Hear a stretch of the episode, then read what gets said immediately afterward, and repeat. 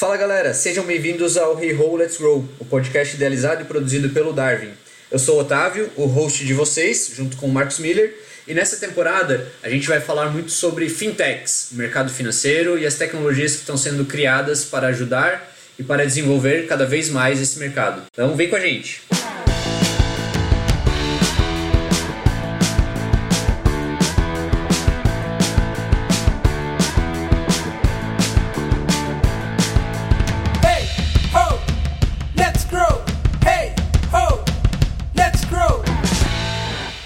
O nosso primeiro convidado para estrear essa temporada das Fintechs é o Piero Contesini.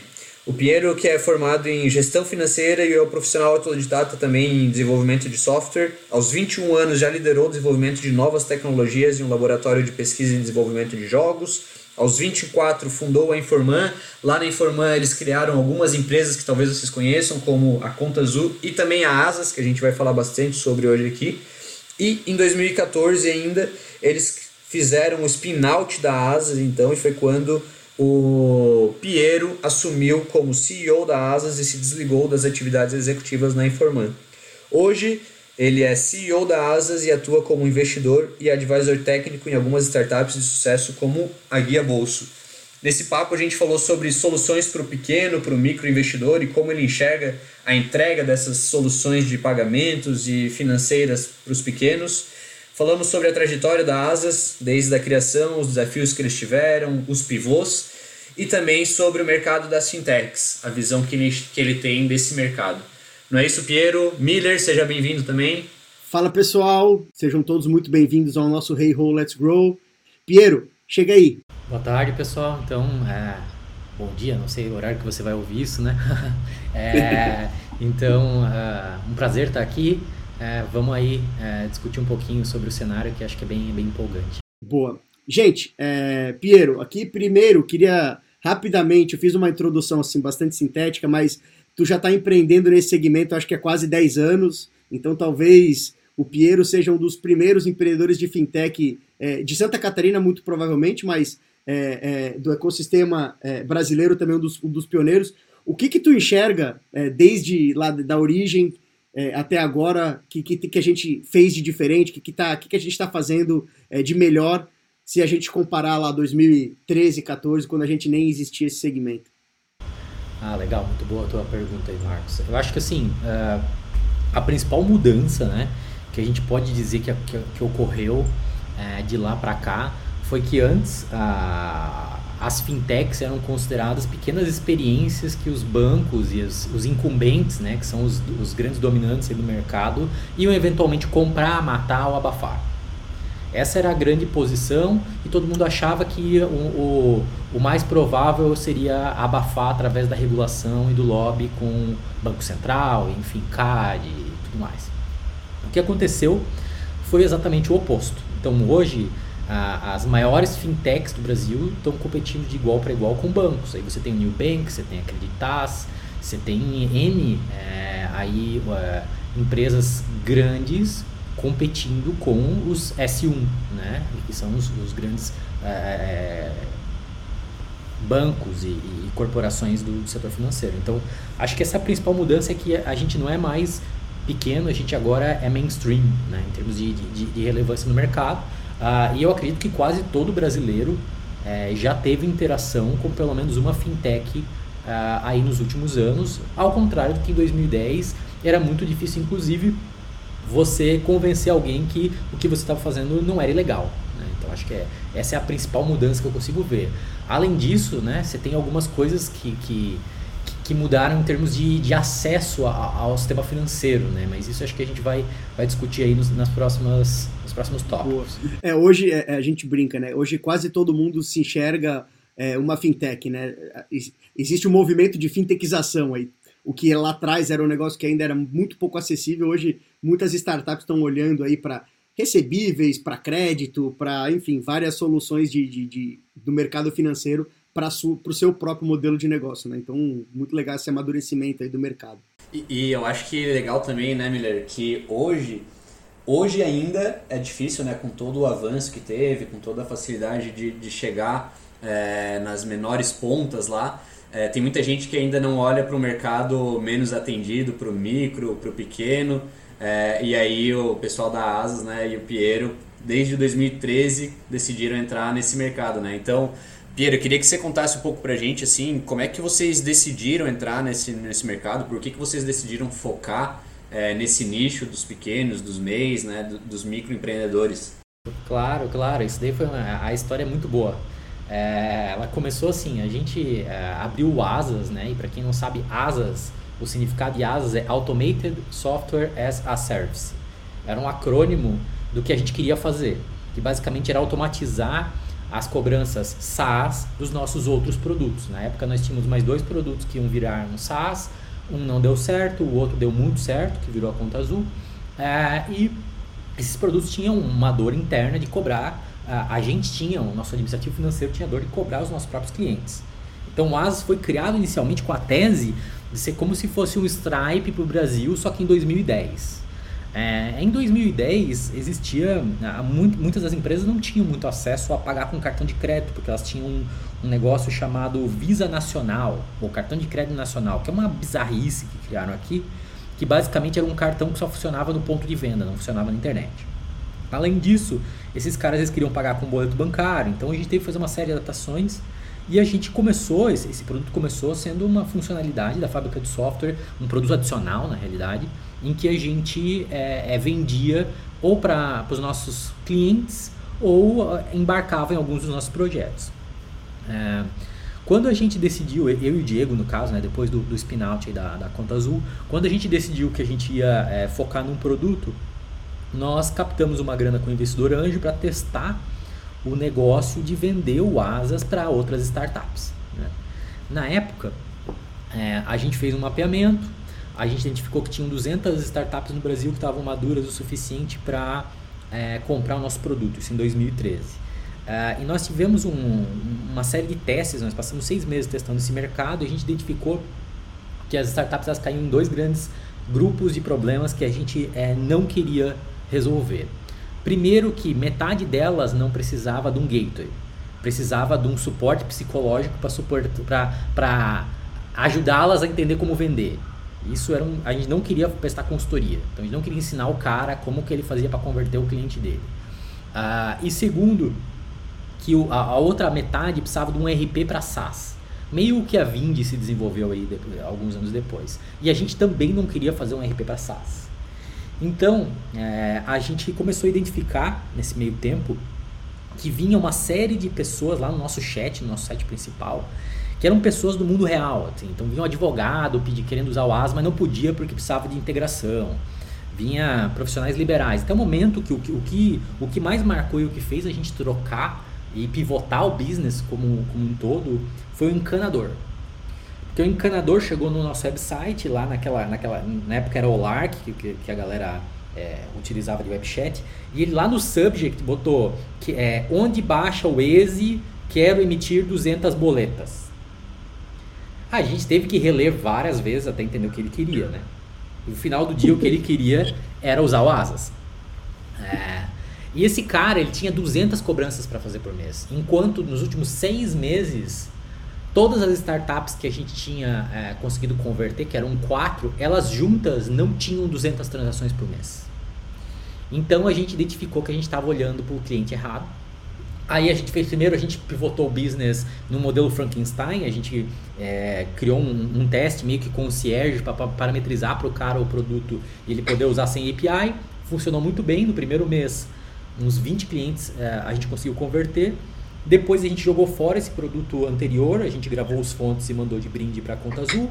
Pegou o. gravou os fontes no CD uh, e pegou. O, o, e trocamos de linguagem, trocamos de tecnologia, absolutamente tudo. Para garantir que a gente não fosse utilizar nada legado, nada que não fosse absolutamente feito por empreendedor individual. Ô Piero, só. Tu lembra mais ou menos em que época que foi esse, esse, esse o caso do encanador? só para a gente meio que tentar encaixar numa cronologia aqui. Quando é que foi esse, vai, essa epifania de nós não somos um parceiro da startup, nós somos um parceiro do MEI, do micro, e é esse é o nosso mercado. Vocês lembram quando é que foi isso? Sim, foi em setembro de 2013. E aí depois dali isso mudou, basicamente, como você estava falando, toda a rota de produto, de stack, de tecnologia, de solução que vocês estavam desenvolvendo? Isso, a gente, a gente tomou uma decisão, porque o que aconteceu? É, nessa época, né, tá para dar um pouco mais de contexto, eu estava morando em São Paulo, eu estava fazendo um phase-out da Informan para poder passar para os empreendedores que depois compraram a empresa. E o Diego era o, o primeiro CEO da Asas, né? E ele estava tentando vender aí para empresas de software, identificou que tinha um problemão, começou a testar esse modelo do Asas sem precisar de integração. A gente fez algumas vendas uh, e a gente chegou em dezembro, nós fizemos um negócio bem interessante que em dezembro uh, eu vim para Santa Catarina, a gente moveu a Asas aqui para minha casa, para a sala da minha casa, e a gente passou três meses todo dia programando de manhã até de noite e testando. A gente trouxe todo mundo para cá para testar e justamente entender por que, que o negócio é, não estava indo como a gente queria. E já nos, no, nos primeiros dias a gente identificou né, que realmente o problema era que o produto que a gente tinha era um produto feito de programadores para programadores. E a gente precisava do McDonald's das, das cobranças. Então a gente tomou um cuidado assim, de jogar tudo fora, para começar tudo do zero, pensando assim, cara, como é que eu faço que a experiência do cara seja muito simples? Ele não quer parametrização, ele não quer opções de escolha, ele só quer next, next, finish, falou, valeu. Então a gente teve essa, essa epifania, uh, levou um, um dia para o resto da galera aceitar, fui eu que sugeri isso, inclusive. Uh, quando a galera aceitou, em 30 dias, a gente reescreveu o software inteiro, eu, o meu irmão, mais dois programadores. E no dia, a gente começou no dia 13 de dezembro de 2013. No dia 13 de dezembro de janeiro de 2014 a gente lançou a nova versão. Nos 30 dias seguintes, a gente converteu outros 45 clientes, sendo que no ano anterior inteiro a gente conseguiu converter 6 startups e no MVPzinho que a gente tinha feito, a gente tinha convertido umas 20 contas de mês. Então a gente acabou, a gente fez num mês o que a gente não fez no ano inteiro simplesmente encontrando o market fit. É isso mesmo, né? Começaram a sentir o gostinho do market fit ali. Cara, legal, legal pra caramba. E aí, é, essa jornada aí, como é que vocês encararam isso, né? Como é que vocês estavam encarando é, esse crescimento ou esse modelo de negócio aí é, lá atrás, junto com os desafios que ele tinha, é, do ponto de vista de crescimento, assim. Então, pô, como é que a gente vai escalar isso aqui? Como é que a gente vai é, manter o nosso ticket? Vocês já começaram a pensar numa captação lá atrás ou não? Então, a gente tinha, a gente tinha pego o investimento anjo, na época, se não era 500 mil reais, que a gente estava tava queimando. Uh, e a gente já, já vinha sempre conversando aí para captar um pouco mais. Se eu não me engano, em 2014 eu captei mais 1 milhão e 100, 1 milhão e 200, algo assim, tá? E a gente já era muito focado em né, ser um processo assim, é, sem máquina de vendas desse modelo tradicional SDR, esse monte de coisa que, que a gente considerava que na época não fazia sentido para o nosso negócio. Então a gente, a gente criou um modelo em que era completamente marca de performance, conteúdo, direcionar para landing page, landing page o cara sair utilizando sem venda, sem ninguém ligar. O nosso, nosso, nosso suporte era completamente depois do cara virar cliente, nunca antes. E daí a gente foi otimizando o funil infinitamente, a gente fez algum milhar de teste AB em todas as etapas do, do, do nosso processo de onboarding, para que esse processo fosse totalmente automático e o nosso cuidado tivesse em ajudar esse cara a entender o que a gente podia fazer por ele para fazer upsell.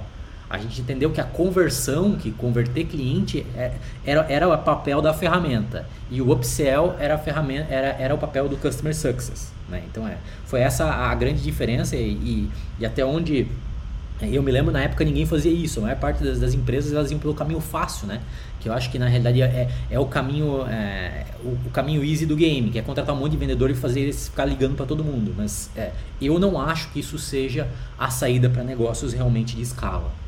Boa. É, tu falou um pouco ali que hoje o ambiente, né, no início, que o ambiente é muito diferente do ambiente de quando se, vocês começaram. É, hoje a gente consegue já enxergar startups com toda uma estrutura, uma infraestrutura, até acesso aí a, a, a Banco Central e tal, muito mais facilitado. Na época vocês tiveram que usar, é, vocês, enfim, era uma startup nascente, mas que teve que usar, é, especialmente na, no serviço de boletos, a estrutura dos, é, é dos bancos, da, da, de quem emitia e tal. Como é que foi isso naquela época? Assim, como é que foi vocês pequenos, com uma tese é, diferente da que eles estavam acostumados? Como é que foi essa negociação? É, quem foram os principais parceiros daquela época, assim, que acreditaram que, que daria para fazer parceria que seria é, be, é, benéfica para os dois lados? Muito, muito boa a tua pergunta, Marcos. Então, assim, primeiro que a gente, sem querer, a gente tomou uma decisão muito acertada, que a gente trouxe o nosso, nosso é, é, gerente financeiro na época, que ele veio de 16 anos de Bradesco e ele estava trabalhando lá na Cidade de Deus, é, é, sendo o gerente geral aí do sul do país em uma série de, de produtos deles. Então a gente trouxe esse cara para ser nosso co-founder, ele investiu um pouco também, veio trabalhar com a gente. E ele veio com um conhecimento é, muito relevante de como conversar com bancos. E a conversa com o banco é, é, é, é um processo um pouco diferente do que a gente está acostumado, em que eles veem a tua receita, ou seja, o que tu vai gerar para eles como algo é, como que eu posso dizer? É um bolo. Então, às vezes, eles podem perder num lado e ganhar no outro. E se tu conseguir mostrar isso claramente, tu consegue ter negociações muito boas no que te interessa. Então, essa foi a grande, a grande sacada do Jeff. E uh, ele conseguiu uh, trazer o Bradesco. Então, o nosso primeiro parceiro, de fato, foi o Bradesco, que inclusive atualmente é nosso sócio e investiu na gente ano passado pelo, pelo, pelo Venture Capital deles. Mas o, o ponto é que esse, esse, esse, banco acreditou na gente, ele foi nosso parceiro por muitos anos, até hoje, hoje também é nosso principal parceiro para emissão de, de, boletos, não é, não é o único, a gente tem parceria com quase todos os bancos, mas uh, ele é o maior com certeza. Uh, e a, a, gente teve essa, essa sacada de entender como que, como que o gerente do banco do outro lado pensa, como que o cara enxerga a tua conta, onde que ele vê o dinheiro. Então acho que tem muito disso, né? A minha sugestão seria sempre trazer alguém que, que, que entende desse, de, desse mundo para negociar de igual para igual. Né? Alguém que tem empatia pro problema do, do potencial parceiro, né? alguém que conheça a cozinha. E aí nessa época foi uma negociação mais com o Bradesco Santa Catarina, o, o núcleo mais regional aqui, ou vocês já subiram, foram lá para São Paulo mesmo negociar com, com, com, a área de tecnologia e, e, e outros caras dentro do banco? Cara, para te falar a verdade, assim, ó, faz duas semanas que eu falei pela primeira vez com alguém de tecnologia do Bradesco. Então, assim, a conversa é lá na agência local. E quanto mais local e mais perto de você, melhor. Porque no final do dia o banco é uma, é, é, é uma estrutura muito grande e é muito fácil tu parar no meio de uma agenda trocada. O que é uma agenda trocada? Não é a prioridade do cara. Se não é a prioridade do cara, não vai acontecer. Então, é, a minha sugestão é sempre tentar entrar pela, pela tua gerência local, onde tem relacionamento, porque esse cara que vai te defender para aí te, te prover os serviços que depois a área de tecnologia eventualmente pode se, se envolver. Né? Muito legal, pô, excelente dica aí, acho que fica a sugestão para todo mundo. Então, quando for ao mercado, é, e especialmente nessas parcerias aí, acho que vale essa empatia de tentar entender como que, que essa solução faz sentido e, e, a princípio como que, talvez não diretamente, como que indiretamente isso pode virar uma receita muito legal essa lógica aí com, com, com, com o Bradesco. É, depois disso aí, enfim, começaram a amadurecer o negócio. Como é que foi? E aí, acho que vocês trouxeram o Bradesco como sócio só bem recentemente, né? Como é que foi aí o assédio que vocês sofreram, não só do Bradesco, mas de outros bancos, ou até a, a nível de ameaça aí, porque a gente sabe que aquilo que tu trouxe, né, do, do insurgente, do incumbente, acho que hoje está super, é, super ativo no mercado, a gente está vendo um monte de conversas acontecer, mas lá atrás era, era, existiam menos players olhando, mas vocês ficaram de alguma forma se sentindo, vai, é, é, é de alguma forma ameaçados por estar tá indo jogar o, a, a, Champions League, sendo ainda um time é, a, ser, a se profissionalizar? Sim, lógico. A gente teve, a gente teve, a gente teve coisas muito interessantes que aconteceu com a gente. Por exemplo, a gente foi fazer um pitch pro pessoal do Itaú, do, que na época, eu não lembro o nome do fundo, mas eles tinham um fundo que não é o Kiné, ah, duas semanas depois, ele, o nome, o, o, o, o, slogan da minha empresa virou uma página da Veja com eles promovendo o internet banking deles. Que era cobrança ativa. A gente dizia que a gente era o melhor software de cobrança ativa do país. E daí, duas semanas depois, na Veja, Itaú lança cobrança ativa. Com o internet banking deles. Só pra você ter uma ideia como é que, como é que foi. Então, assim, é, a gente teve, teve, teve muitos problemas, mas no final do dia, como a gente teve essa, essa sorte de encontrar alguém que entendia a linguagem dos bancos, a gente sempre deixou eles um competindo contra o outro. Então, se ele sabe que ele não é a última bolacha do pacote, ele não vai querer romper relacionamento contigo porque ele vai estar tá dando market share pro outro, outro cara. A lógica sempre foi essa. A gente sempre teve assim, ó, vários adquirentes, vários bancos para emitir boleto, até para mandar SMS, e-mail, a gente tem vários provedores. Porque um começa a falar, ah, eu vou ter que aumentar teu preço. Beleza, aumenta aí. Perde 99% do movimento. Então, assim, essa, essa, essa briga de concorrência é um processo eterno que tu tem que fazer. É matar ou morrer todo dia. É, é. E assim, ó, teve casos emblemáticos, assim, por exemplo, quando migrou o boleto registrado pro, do, do boleto normal para o registrado, eles esqueceram de avisar pra gente que depois de um certo dia, lá que quando migrou, se aparecesse um boleto nosso não registrado, a gente ia pagar 20 reais de multa para a CIP. Eles simplesmente esqueceram de explicar, de explicar isso pra gente.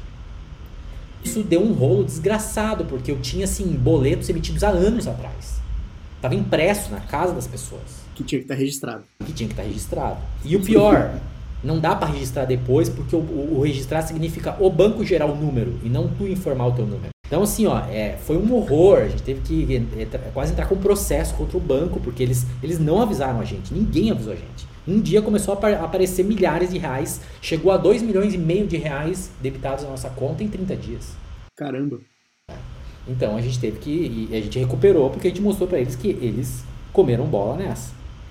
E eu, Piero, eu acho que essa parte, cara, é super legal até para essa indústria que a gente está agora, porque a gente fala que o mercado financeiro no Brasil ele é, é super organizado, né? Mercado, enfim, é bem regulado. Mas teve alguns casos assim, como é que vocês lidavam, também lidaram, né, com casos como esse, que, que mudou alguma coisa lá e aí vocês foram pegos de surpresas ou não foram avisados, ou vocês tiveram que é, se ajustar, ajustar o modelo de negócio, ou até sugerir alguma, alguma mudança, né? Não sei se vocês chegaram a ter algum papel em alguma, em alguma parte de regulação, assim, de sugerir alguma mudança, alguma melhoria para o mercado, para o funcionamento do mercado como um todo. Ah, legal. Então, assim, é, sim, a gente, na realidade, desde que a gente nasceu, é, parte dos nossos esforços está em a gente se adequar ao ambiente. Então, o ponto todo de ser uma, uma fintech que é muito próximo de banco, né? que na realidade a gente é uma instituição de pagamentos, então é o mais próximo que existe de um banco, sem ter que comprar uma licença é, bancária, isso daí faz com que a gente tenha que a gente esteja suscetível a, a, as mudanças de mercado muito, muito, muito, muito. Então, é, todo dia tem alguma coisa que muda e desde 2014 a gente vem é, criando grupos de trabalho para lidar com essas mudanças. Então, a primeira grande mudança que eu consigo me lembrar pelo menos o boleto registrado. Depois teve o registro dos. É, a obrigatoriedade de registro das pessoas e de todos os, todos os, os, os as entidades relacionadas aos pagamentos. Depois teve a, a, o registro de todos os CPF e CNPJ no Banco Central para cadastro de conta. Então, assim, cada, cada, cada, cada vez em que a gente ganhou um porte um pouquinho maior, a gente foi suscetível a mais regulações, tanto que hoje eu tenho um departamento de compliance regulatório que passo o dia inteiro lendo é, é, circular do Banco Central, CAD, CVM, é, mudanças regulatórias em, em, outras esferas. No meu caso, já tem um pouco de, de mudança regulatória fora do Brasil. Então, assim, é um, é um rolo que tem que ser é, desarmado todo dia e lidado como se fosse um, um, um, um squad que só lida com isso. Né? Boa. Piero, fazendo aqui, pegando um pouco essa linha que o Otávio trouxe de regulação, acho que vem forte com, com o próprio papel que o Banco Central está tendo, de que é, é, acho que vem aí um, um, um, algumas safras muito, muito positivas de novas tecnologias, de novas soluções é, para esse mercado. O que que tu... É, e eu acho que o próprio Pix foi, de alguma forma, super emblemático é, na forma como foi conduzido, na forma como ele aconteceu, e ele vem se desenvolvendo. O que que tu enxerga hoje, sendo é, uma startup é, relevante dessa indústria. É, o, que que tu enxerga que, que são as, as, as coisas que estão por vir aí? Para onde é que tu acha que a gente ainda pode é, encontrar é, oportunidade, encontrar caminhos dentro dessa, tendo um regulador tão aberto, tendo talentos tão, tão, tão bons para esse mercado no Brasil? O que que tu enxerga aí de futuro? Eu acho que assim, a, a tendência macro assim, do, do mercado brasileiro é que a transferência de recursos se torne algo muito barato. Né? Então, algo que era, era a, melhor, a maior receita dos bancos, né? que é aí o custo por transação, custo de TED, DOC, boleto, enfim, todas essas, essas operações, até eles cobravam até para o cara imprimir um extrato, né? Então, assim, todas essas transações, o custo tende a zero. Então, é, nesse momento, se alguém vier me dizer, olha, eu vou abrir uma empresa de pagamentos para ganhar dinheiro com transação, eu diria, cara, talvez não seja o caminho. Então, eu acho que o que o que o que está muito em voga em termos de, de mercado é, de, de fintechs agora é adicionar valor à transferência do dinheiro, é resolver problemas dentro dos negócios que no final é, gerem uma movimentação financeira, porque justamente com o Pix, com o Open Banking, movimentar dinheiro se tornou algo muito simples. Então, é, eu acredito que a, a próxima geração de, de serviços financeiros vai ter muito a ver com a especialização em nichos, a especialização em modelo de negócio, aderência às regras de negócios é, por parte das fintechs. Então, por exemplo, a gente está aqui tá trabalhando muito na parte de é, entregar para o cara um gestor financeiro completo é, que chegue até a ajudar o cara na venda, no fluxo de caixa. Então, coisas que realmente é, esse cara ele tire horas do trabalho do dia a dia dele e, gere valor. E no final do dia é, ganhe dinheiro com outras formas. Então, acho que essa é a principal mudança em termos mais estratégicos para os próximos anos. Né? É, e eu acho que tem uma coisa que vai, vai, vai, vai ser muito interessante que o Banco Central está trabalhando no real digital, né? que seria a nossa própria aí, blockchain, ou seja lá o que for, para movimentar dinheiro. Então acho que essas são os, as duas grandes coisas que, que, que permeiam a minha cabeça e o que, que vai mudar com isso. A gente sabe que o Pix é o primeiro começo para isso, mas, mas o Pix é, é, um sistema, né? então depende do sistema central. De repente o real vem aí para que a gente possa de fato fazer transferências peer-to-peer -peer, sem depender do sistema central. Então acho que a digitalização do dinheiro é um tema bem, bem interessante também. Legal. Então resumindo aqui, acho que pensar para quem está ouvindo a gente, está querendo montar alguma coisa, é pensar na jornada é, da sua solução não só na transferência do, do, do, dinheiro, do ativo, e sim pensar como que gera mais valor nessa jornada como um todo, se especializando, em conhecendo melhor da, das necessidades do cliente. E o outro lado, saber que cedo ou tarde o dinheiro vai ser digitalizado e, e, e aí isso vai trazer várias oportunidades também. Muito legal. É, a pergunta, assim, quando a gente fala de, de, de asas, é, é, acho que assim, vem na cabeça, e aí eu por conhecer vocês já há bastante tempo, vem sempre a história asas e, e boleto, né? Acho que a paixão por boleto. E aí a pergunta mais provocativa é, o Pix vai matar o boleto ou, ou não? Cara, o, o boleto e o Pix são a mesma coisa, se você analisar, né? Porque o que, que é um boleto bancário, tá? Conceitualmente, um boleto bancário é um número e esse número, ele é como se fosse um endereço de e-mail, onde ele indica um banco, uma agência, um número de conta, um número de contrato, um valor e um vencimento. Isso é um boleto bancário. O que, que é um Pix? Um Pix é um código bidimensional, que é um QR Code, que indica todos esses dados, mais algumas vantagens. Por exemplo, o pagamento é instantâneo, é, você consegue mandar dados adicionais, então no payload dele você consegue mandar um JSON, por exemplo, você consegue mandar dados estruturados para que você possa pedir uma pizza através do Pix. Então isso é um negócio fantástico que não era possível no boleto bancário, porque ele foi criado nos anos 90. Mas no final do dia, os dois são a mesma coisa. Quem é que de fato está sendo ameaçado? É o cartão de crédito.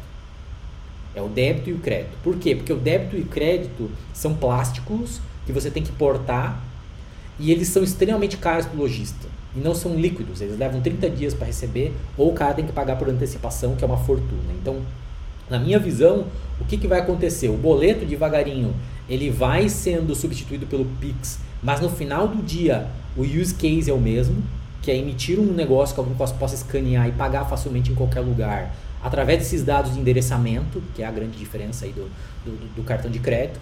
Ah, e o cartão de crédito e o débito que vão cair em desuso. Por quê? Porque é um negócio caro. No geral, o pagador ele tem que é, ter um volume de crédito alto, ele tem que portar o cartão, ninguém mais quer portar cartão. Então, na minha visão, a grande ameaça é aos arranjos de pagamento de cartão de crédito.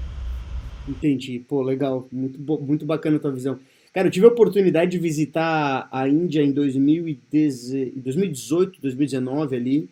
E claro que guardadas as devidas proporções de tamanho, de desafios, de, de é, até de desigualdade, acho que tem muita coisa que aconteceu lá no segmento de fintechs e mercado financeiro que a gente poderia trazer para cá.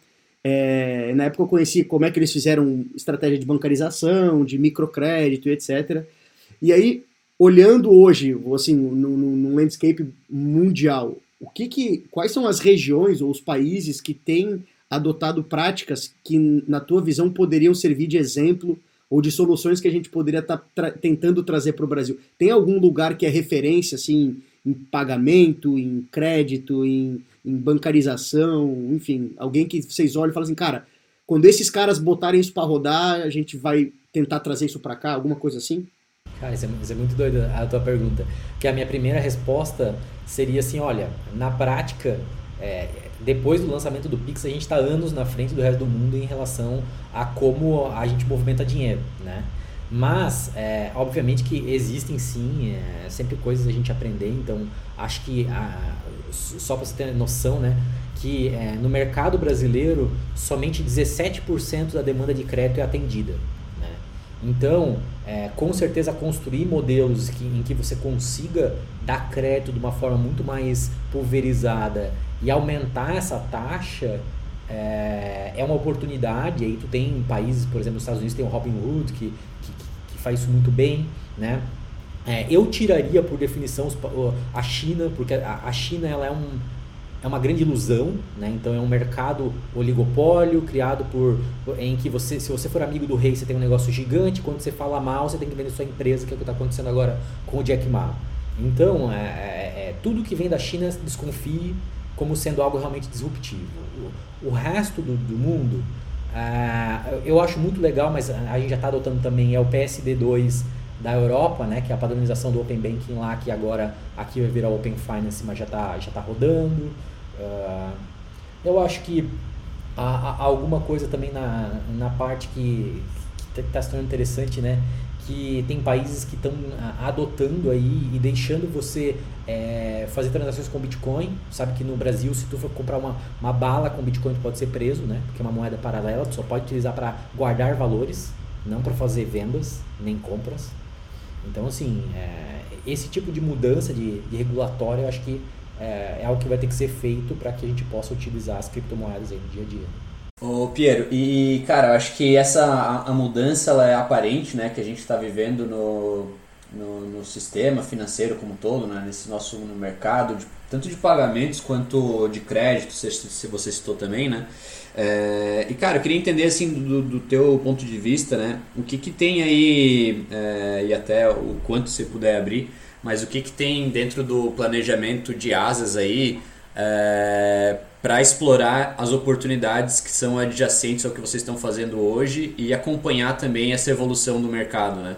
Então, como é que vocês estão olhando e aí pensando tanto no, no pequeno, médio, meio, quanto nas grandes empresas, né, que, que hoje já, é, já são super bem atendidas por vocês aí? Como é que vocês estão olhando aí com, com, com próximos passos da Asas para acompanhar ou ainda, cara, ainda não, tem mais ainda cinco anos que esse mercado ainda vai crescer, tem muita gente ainda utilizando, é, a mudança ela vai ser importante, mas o, o, grosso da mudança vem daqui a 10 anos, então a gente está pensando numa estratégia de médio prazo ainda. Como é que vocês estão olhando isso dentro de casa?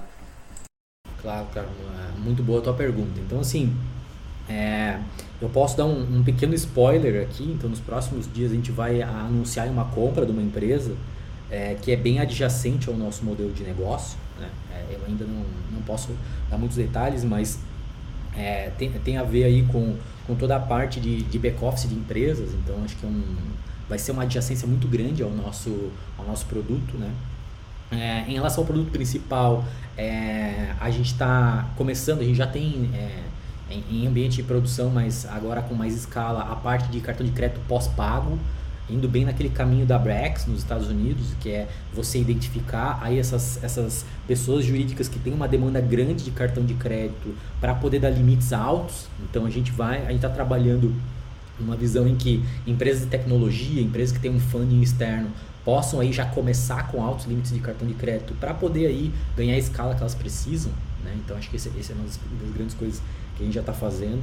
É, a gente também tá focando muito é, na, no segmento de crédito. Então hoje a gente tem um FDIC é, próprio que já, tá, já tem um PL bacana e a questão é aumentar em seis vezes a, quantidade de crédito concedido esse ano. Né? E para o futuro a gente vê que o, o que a gente quer é, na prática é fechar um, um, ecossistema em que a gente também consiga ter o relacionamento com o pagador, né? Então, de alguma forma, a gente está tá testando várias hipóteses em que o pagador também tem um incentivo para usar um app nosso e é, fazer pagamentos dentro do, no, do, nosso ecossistema. Né? Então, a partir daí, o dinheiro passa a não sair mais do nosso ecossistema e gerar valor para toda a cadeia. Então, acho que esses são os grandes pontos que a gente está trabalhando para os próximos anos e que a gente acha que vão, vão levar a companhia para outro estágio. Cara, a gente não pode deixar de perguntar, é, porque quando a gente fala mercado financeiro, a gente está falando. Acho que uma das principais características do nosso mercado, pelo menos foi uma das principais características, é a história da, da concentração, né? de estar tá na mão de poucos players esse, esse grande mercado que a gente tem. Olhando hoje para a startup, a gente percebe, e aí é até pela quantidade de deals que estão sendo anunciados pelo mercado, e até por outros players de outros segmentos também estarem olhando fintechs como uma solução é, é, é, é, é paralela ao seu negócio, mas com muita. É, aí falo Stone, né, comprando links, e, e, e Magazine Luiza comprando fintechs, enfim. A, a, minha pergunta aqui é, na tua opinião, Pedro, esse mercado, né, esse nosso mercado de, de, de fintechs, ele comporta centenas de, de, de players ou naturalmente esses players vão tender a uma consolidação e a gente, no final da, da, da história, vai estar sempre falando dos mesmos 10 caras de, do mercado que vão conseguir consolidar. O que, que tu acha que, que, que, que vai acontecer é, e qual que é a tua visão? Olha, eu acho que assim, é, eu acho que a, a época de, de, pensar em 5, 10 players uh, já passou. Eu acho que não, não vai ser algo que vai, ser, vai ter poucos players, até porque o, o Brasil é um país muito grande e no final do dia tu tens necessidades diferentes de acordo com a região tu tens formas de trabalhar de acordo com a região, pela cultura. Então, assim, é, eu, eu não acredito que tu vai ter 10, 20 caras que vão dominar o mercado. Eu acho que vai ter uma centena, é, que é o que tem no mercado americano. Né? Então, no mercado americano você tem 100 bancos grandes que atendem todos os, os estados lá e, e atendem boa parte da população. Então, eu acredito que é, vai existir uma, uma oferta grande. Claro que não está falando na ordem dos milhares, que igual hoje que tem mil, mil duzentas fintechs, não vai sobreviver tudo isso. Eu acho que vão, vão, vão, vão sobreviver uns 100, cento e poucos relevantes no mercado, que vão ter uma fatia de acordo com o segmento que fizer sentido e, e com a região que queiram focar seus esforços. Né? É isso que eu acho que vai acontecer. Show de bola. Pô, Piero, foi, cara, nosso primeiro episódio aqui falando só de mercado financeiro, fintechs e tudo mais, e foi super, super fácil aqui conversar e, e, e aprender bastante com, contigo e com vocês, né, que estão vivendo isso, que vivem isso, né, já há bastante tempo. É, e, cara, pra gente encaminhar agora pro final desse nosso episódio aqui, é, a gente sempre tem no, no final uma dinâmica de bate-bola. Então eu tenho algumas perguntinhas aqui que a gente faz para todos os convidados. E aí eu vou lançar elas aqui e aí você responde, pode ser? Claro, claro, vamos lá. Então, cara, qual que foi aí o, o livro, ou podcast, ou vídeo que você viu, consumiu, né, é, nos últimos dias, é, ou é, já há algum tempo e que você nunca esqueceu, assim, que te marcou por algum motivo e por que que ele te marcou? Claro, claro, eu peguei um aqui bacana. Teve um livro que marcou a minha vida e toda vez que alguém me pergunta, cara, como é que eu faço para tocar a minha empresa? Eu sou o CEO e eu não sei o que eu faço. Uh, tem um livro que chama Startup CEO. Esse livro ele me deu um framework mental de como, como trabalhar, como, quais focos eu tenho que dar na minha empresa como CEO do negócio. Então, assim, se toda vez que alguém me pergunta o que, que eu faço, eu falo, leia o livro Startup CEO que ele vai te dar um bom framework de trabalho. Que massa, boa. Vamos indicar para os nossos empreendedores aqui também. é, e, e agora uma pergunta que é dupla, na verdade. Então, qual que foi o melhor conselho de negócios assim que você já recebeu e qual que foi o pior? Que você fala assim puta isso aqui não serviu para mim. É totalmente desconectado do que eu esperava. Cara o melhor conselho que eu já recebi foi contrate um financial advisor para fazer fundraising fundraising. Não faça sozinho. E eu te explico por quê. Porque assim ó o fundraising é um processo super é, unfair né injusto para o empreendedor. Por quê porque um fundo de venture capital, ele vive o jogo de investimento o dia inteiro. E o empreendedor vive esse jogo dois, três meses a cada dois anos. Então, enquanto você está engatinhando, o cara está a 220 na curva. E ele acaba gaming o teu, o teu deal como ele quer. O financial advisor, ele equaliza esse jogo porque ele faz isso a vida inteira.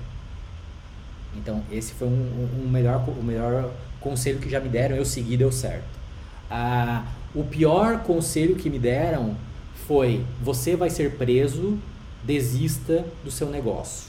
Eu ignorei e tô aqui hoje. boa, cara. E, e, pô, muito boa dica essa do Financial Advisor. Acho que a gente que vive isso é, de um lado da mesa aqui no Darwin, a gente sente bastante esse, essa, o quão diferente é o nível de informação que a gente tem para negociar sobre os investimentos nas startups, né? Então, cara, super legal. E por último, é, a gente queria saber aqui um profissional que você admira e que talvez a gente possa conhecer, seguir ou até tentar trazer aqui para o nosso, pro nosso podcast. Cara, assim, tem um, tem um cara que ele, ele não é meu investidor, né? Mas eu gosto muito dele. É, e, e ele, ele tem uma visão muito bacana porque tu consegue entrar numa profundidade muito boa para trocar uma ideia com ele, que é o, o Edson Rigonati da Astela que eu super recomendo vocês trazerem aqui para trocar uma ideia. Ele está bem ativo, está né? Tá procurando diversos investimentos, inclusive troquei uns e-mails com ele nos últimos dias, ele perguntando algumas coisas, mas ah, eu imagino que seja um, um, um cara legal para vocês trazerem aqui. Ele tem um podcast deles, dele, para fazer um crossover com vocês. Então eu super indico esse cara que ele é, é, é, ele tem uma conversa muito, muito boa. No final do dia ele pode não investir, ele realmente é muito seletivo em relação aos investimentos dele, mas ele vai te ajudar de alguma forma. E acho que esse é o espírito aí de, de, de, de profissionais que realmente faz a diferença, né? Boa, Diego, muito bom. É, o Edson é, é, já é uma entidade do Venture Capital brasileiro, né? Todo mundo sempre tem muitas coisas boas para falar. Ele é um professor, né? Super didático, sempre tem muita, muita técnica por trás dos, dos conceitos e, claro, muita prática também por estar tá fazendo isso já há bastante tempo. Muito legal. Piero, muitíssimo obrigado pela tua participação. Foi um prazer, como o Otávio falou, foi super fácil é, conduzir essa conversa, porque, enfim, tu já tens uma super experiência no mercado e dicas super valiosas, eu acho, para as empresas que vão estar tá ouvindo. É, deixar aqui para finalizar, deixa só um, um, um, um recado para quem tá. Pro, um recado para o Piero em 2013 aqui. O que, que, o que, que tu recomenda para os empreendedores que estão começando agora a jornada? Cara, eu diria para focar muito, muito, muito em ciência de testes te testar ciência, matemática, teste AB, fazer e entender muito bem como testar a hipótese. Porque assim, o que me fez conseguir passar a arrebentação de encontrar a prova do market fit foi a ciência. Então, no final do dia, se o seu negócio ele é um negócio digital, o que vai te fazer ir para frente não é botar feature, é testar a hipótese. Sensacional. Muito bom. Gente, esse foi o nosso primeiro episódio do Hey Ho Let's Grow edição Fintech. Obrigado por vocês que nos escutaram até aqui. Espero que seja tenha sido prazeroso e gostoso ouvir essas histórias todas aqui da Asas e do Piero. É isso aí, até o próximo episódio. Valeu, pessoal!